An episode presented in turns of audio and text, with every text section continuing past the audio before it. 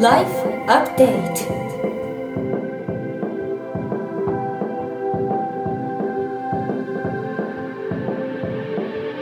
ライフアップデートライフアップデート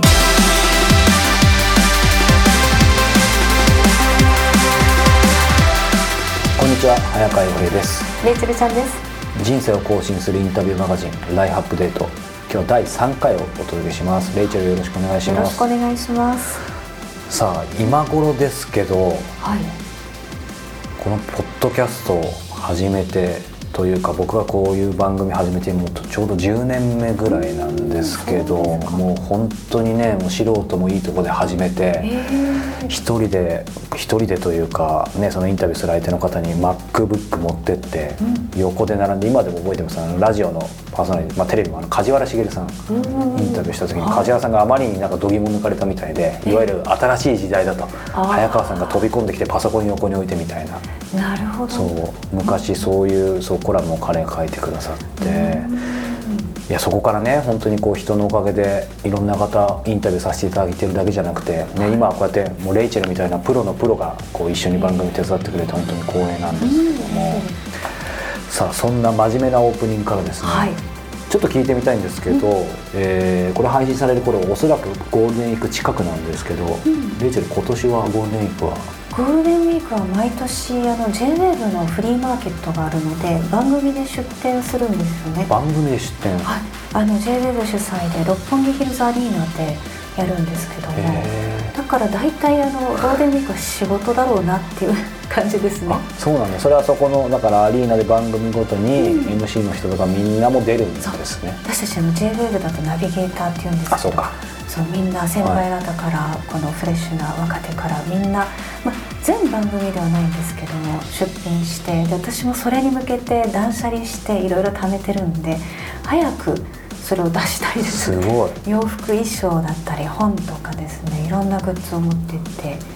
そうなんですよ。それってちょっと生々しい話だけどそれのフリーマーケットのお金はなんかどどうなるの結構ですねみんな飲み代にしたりとかです。ね あなんかなんかいい話寄付なのかと思ったら。で震災の時は、うん。私がチョークアートってあのわかりますか？よくカフェでカラフルなあのメニューとかあったりすると思うんですけど、はいはい。イラストがあーはいはいはい。描かれていて、それチョークアートっていうんですけど、それを習ってたので看板をあの自分で作って徹夜して作ってそれを皆さんにオークション形式ででその額を東北に寄付してた。素敵。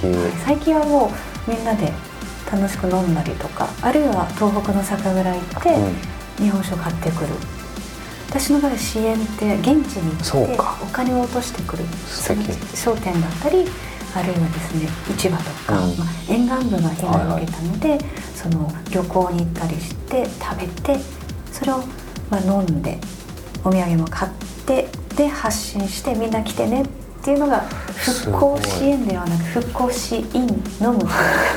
さすがレイチェル。なぜレイチェルがこう飲むのことに対してねこうここまでこうねモチベーションがあるのかっていうのはおいおい聞いていきたいと思います。早川さんはどうするんですか？僕はですねなんかレイチェルが今話広げてくれてよかったです。僕ね本当にね振っといてあれなんだけどゴールデンウィークはねもう出ないんです。えーあ出ないっていうかご家族それで許していやだってどこ行っても混んでるじゃん。確かに。だからなんかいろいろでで出るうーん出る出て毎年疲れるだけだここ数年はなんか普通だったらなんか家で映画見てるとか、なんか近くでまあちょっと済ませるぐらいな感じ、で平日とかうまく使える時に逆にどっか遊びに行くみたいな。ずらしていくのいいですね。そうそう。まあずらせる部分とずらせない部分はあるけど、そうなんか逆になんか聞きたい。まあでもだから僕も逆に仕事してることもあるしなんかレイチェルないかな？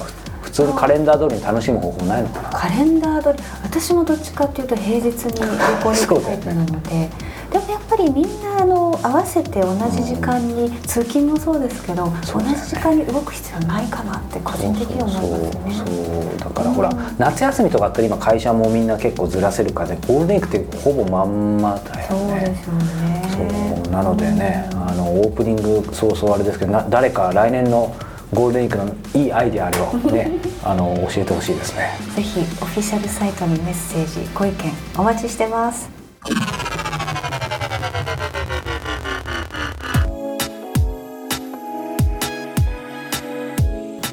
国内外のトップランナーや本物と呼ばれる人に早川洋平が直撃。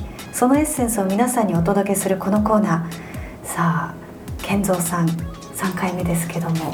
はい、えー、本当健三さんといえば今思い出すのはですね本当に気配りの人だなと思ってやっぱり、ね、世界の高田健三、はい。で健三さんあの健三っていう名前現地でもいろんな人に聞いたんですけどある意味日本以上に、まあ、フランスうん。ではやっぱりリスペクトされていてまあ、それほどすごい方なんで、まあ、やっぱりそういう意味ではすごい圧倒的ななんて言うんでしょう、うん、パワフルなものあるのかなと思ったんですけどいい意味でですよ、いい意味でなんですけど全くないんですそういうのは。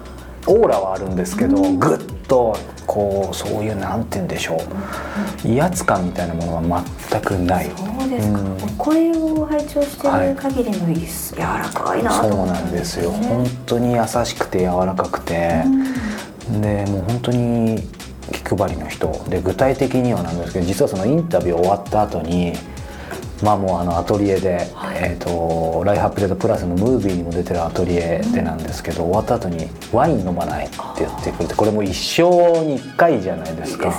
飲めない早川さん。飲めない早川さんせずせずにもう34杯飲んで後でフラフラだったんですけすどそれはすごい。そう。で健三さんがこうもてなしてくれて。でしかもあの今回、えー、とロンドンから知り合いに頼んでロンドンから撮影のスタッフをこうイギリス人の彼を連れてきてですね、まあ、あと現地でえーフランス人の女性のコーディネーターにも手伝ってもらったんですけど健三さん僕だけじゃなくてその彼ら彼女らにも「おいでおいで」って言って本当にフラットな感じで。でみんなでワイン飲んだり談笑しながらでそのスタッフのみんなが片付けてる時もその片付けを手伝い始めたりとか。ちょっとまあね実るほどあの神戸を垂れるって言葉もありますけど、本当に謙虚で、うん。で終わった後もメールでお礼を差し上げたらもうすぐ帰ってきてはい。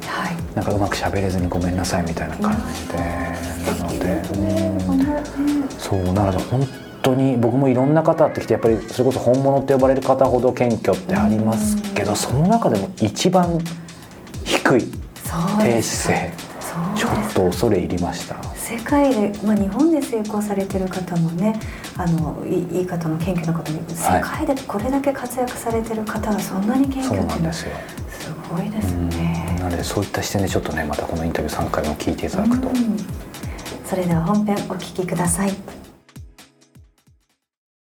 クリエイティブな想像っていうことで聞きたいんですけど、健三さんその、普段どんな時に着想するんですかね？どうなんでしょうね。いや、昔は、本当に仕事のためにす机に座って、絵を描いて、描いて描いて描いて、そういう感じでしたけどね、無理やり引っ張り出す。ひねり出すみたいな。そういうのと、はい。まあ旅行行ったり、いろんな、見たり、聞いたりしたときに、えーっと、そういうアイデアが出るとかそういうことはありますけどね。まあ最近はね、これ変な話になるけど、よくマッサージとかなんかやってもらうんですよ。はいはいはい。ね、指圧とか。そういう時、気分、あの、マッサージやってもらって、本当に気分が、そういう時になんかいろんなこと考えるとね、なんかどんどんどん広がりますね。やっぱリラックス、インスパイアされるんですかね。うん。それはね、なんか、で、後で考えたら大したことないんですけどね。そうやってわーっと、マッサージしながらやってもらえるのが、あれしてると、わーすごいな、いいな、いいなって思って。現実に戻ると、また、あ、これは大したことなかったって感じになるんですけどね。そのアイディアって、ん本当に今までの経験上いいアイディアっていうのはもう、あれですか？メモとかししなくてもずっと残るんですか？健三さん、それでもすごいちゃんとなんか、僕はね、あんまりメモもあんまりしない方です。しない。うん。だから、あの、カメラで写真、いや、写真を撮ったり、そういうこともあんまりしないんで、何しろ、その時の、何、印象とか、エモーションとか、そういうものをなるべく大切にしようと思ってるんですけどね。いや、本当はね、えーっと、メモ、メモとか絵を描いてなきゃいけないんですよ。たまにやりますけどね。はで、そういうの、たまに久しぶりにね、あの、1年前描いたものとか、10年前ぐらい見たものって、結構面白いですね。うん。でそれをやってないんですよ、あんまり。やった方がいいとは思う。やった方がいいと思うんですよ。で、無理やりに、まあ、えーっと、い一年何回かは日記みたいなのは書いてるんですけど、それが毎日続かないんですよね。一年何回か日記といえば、最後に実は聞こうと思ってたんですけど、この本にもありますけど、毎年、こう、節目だったり大晦日に、あはいあの、グザビエさんへのはい反省文。はい。それは毎日、えー毎年。これ、ここに書いてないことで聞きたいんですけど、2017年の年末はどんなこと書いたんですか？いや、同じことです。えこれ見てる人に分かるように。え、えーそうですか？いやー、えーっと、2017年どうもありがとうございました。えっと、何か、あの、今度の日経から出る、あ、ごめんなさい。えっと、今度の夢の回想録ってのが、俺どうぞなんか暴露本にならないでいいようになる。そういうこと書いてますね。あとはやっぱり、この、まだね、これからも、2018年もいい年になるように、まあ健康と、えーっと、いい人が出るといいなって、そういうこと書いてますね。うんいいじゃないですか。望む限り必ず現れると思いますけいど。やいやいや、で現れないですよ。でもこう、やっぱりこの本の中でも、あの、赤裸々に語ってますけど、そのいわゆる、健三さん、まあ、パートナーに、その、なんて言うんでしょう。その男性女性というかそういう境がなくなったっていうのは、パリに来てからですか？それか、こう、もともとそういうものを持っていたのか。僕はね、大体奥手ですよね。うん。奥手です。だから、そういう、そういうことを、まあ、高校の時からなんとなくそういうイメージはあったんですけどね、そういうこと全く分かんなかったんですよ。で、文化に入って、学校卒業したあたりか、なんとなくそういうのに。うん。で、みんな、日本の、日本の僕の友達、そういう話あんまりしなかったんじゃないですか。うん特に当時は容易しないですよね。ねうんだから、のホモセクシャルとか、そういうものもあんまり知らなかったんですよ。うんで、なんか文化出た後、なんかそういうことに初めて気がついた。うん。でもなんかパリの環境がよりこう自分を自分らしくさせたみたいなのもあるんですか？まあ、日本ってそういうのすごくうん。嫌がるでしょ、まあ今少し良くなってると言いますけど、でもやっぱり世界に比べたらまだまだって感じですよね。だから僕なんか友達でもね、あんまり話できなかったんですよ。ところがパリ来ると、普通。急に自由になったっていう。はいこれはすごかったですね。ああ、自由だって。うんそういう、例えば、あの、バーとかそういうのも、本当にオープンで行けるわけでしょ。うんだまあ日本ももう変わってると思いますけどね。うんでもその今環境っていうところで、まあそういうセクシャリティの話もしましたけど、やっぱり環境が人を作ると思うんですね。で、健三さんはまさに花の9期生。後から振り返ってなんであの世代にあんなにいるんだろうっていう、例えば手塚治虫さんの時はそうなんかもそうだと思いますけど、やっぱりその環境が人を作るっていうのは確実にありますか？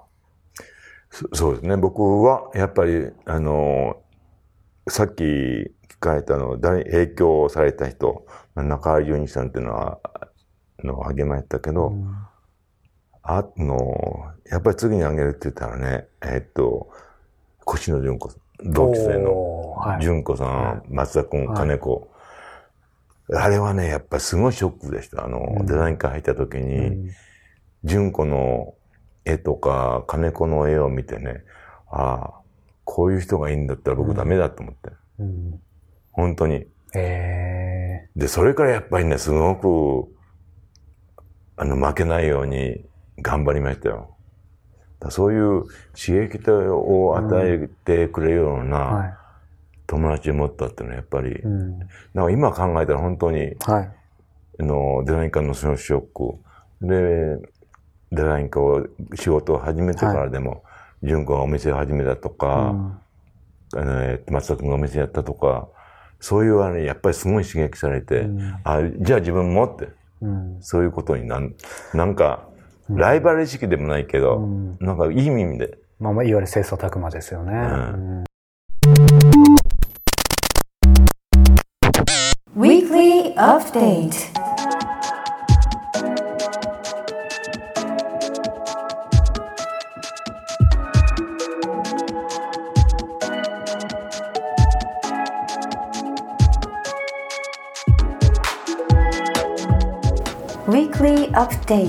このコーナーではプロインタビュアーの早川さんが実際に体験した人生をアップデートしてくれるものやことをお届けします。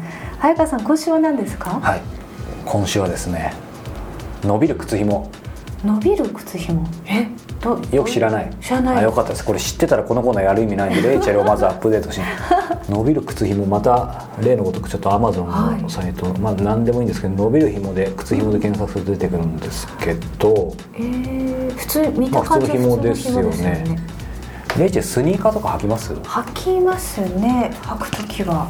要はですね、まあ文字通り伸びる靴ひもなんでゴムなんですよ。はい。ただまあ見た目ゴムっぽくないんですけど、僕も結構スニーカー今日もですけどまさにこれ、まあ、実は今日これ買ったばっかりで伸びる靴ひもじゃないんですけど、脱ぐのが結構面倒くさかったり履くのが面倒くさいとか。確かにありますそう。ね緩める必要がないってことですか？そう。伸びるから。そう。結論から言うと。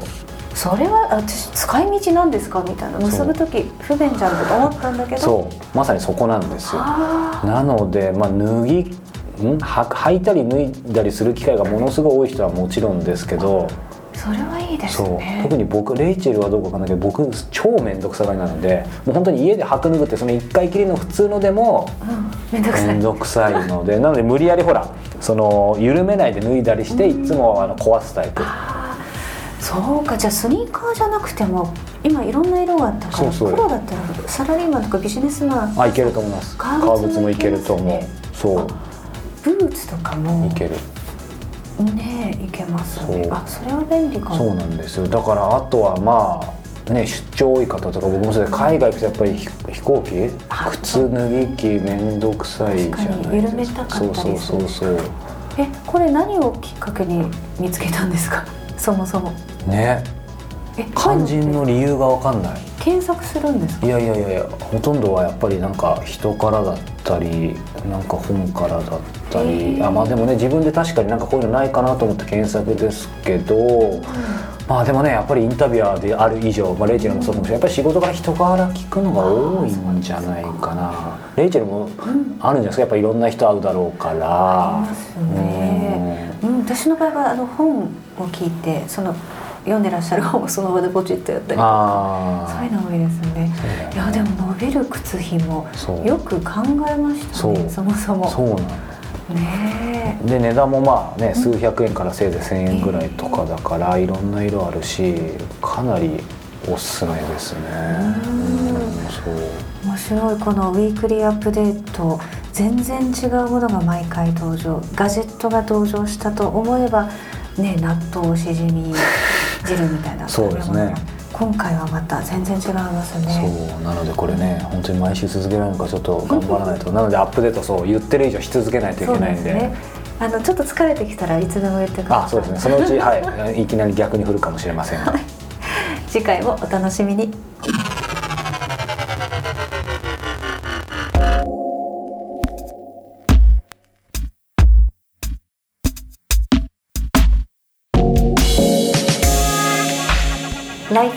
デートエンディングですけどもでもう第3回となると、ね皆さんにも少しはあこういう番組なのかって慣れていただいたかな、まあ、3回目ということでね、こうおかげさまで慣れてきたんですけどレイチェルはあれですよねラジオってはい。やっぱり放送事故というか3秒止めちゃいけないとかってあるんですか？ありますね。総務省とかで決まってる秒数があって。あそうなんだ。例えばあの、まあ、機械も万能ではないので CD が止まったりすることもあるんですよ。なので私たちは、まあ、曲の最中に調べ物をしたり次の準備もしたりとかしてるんですね。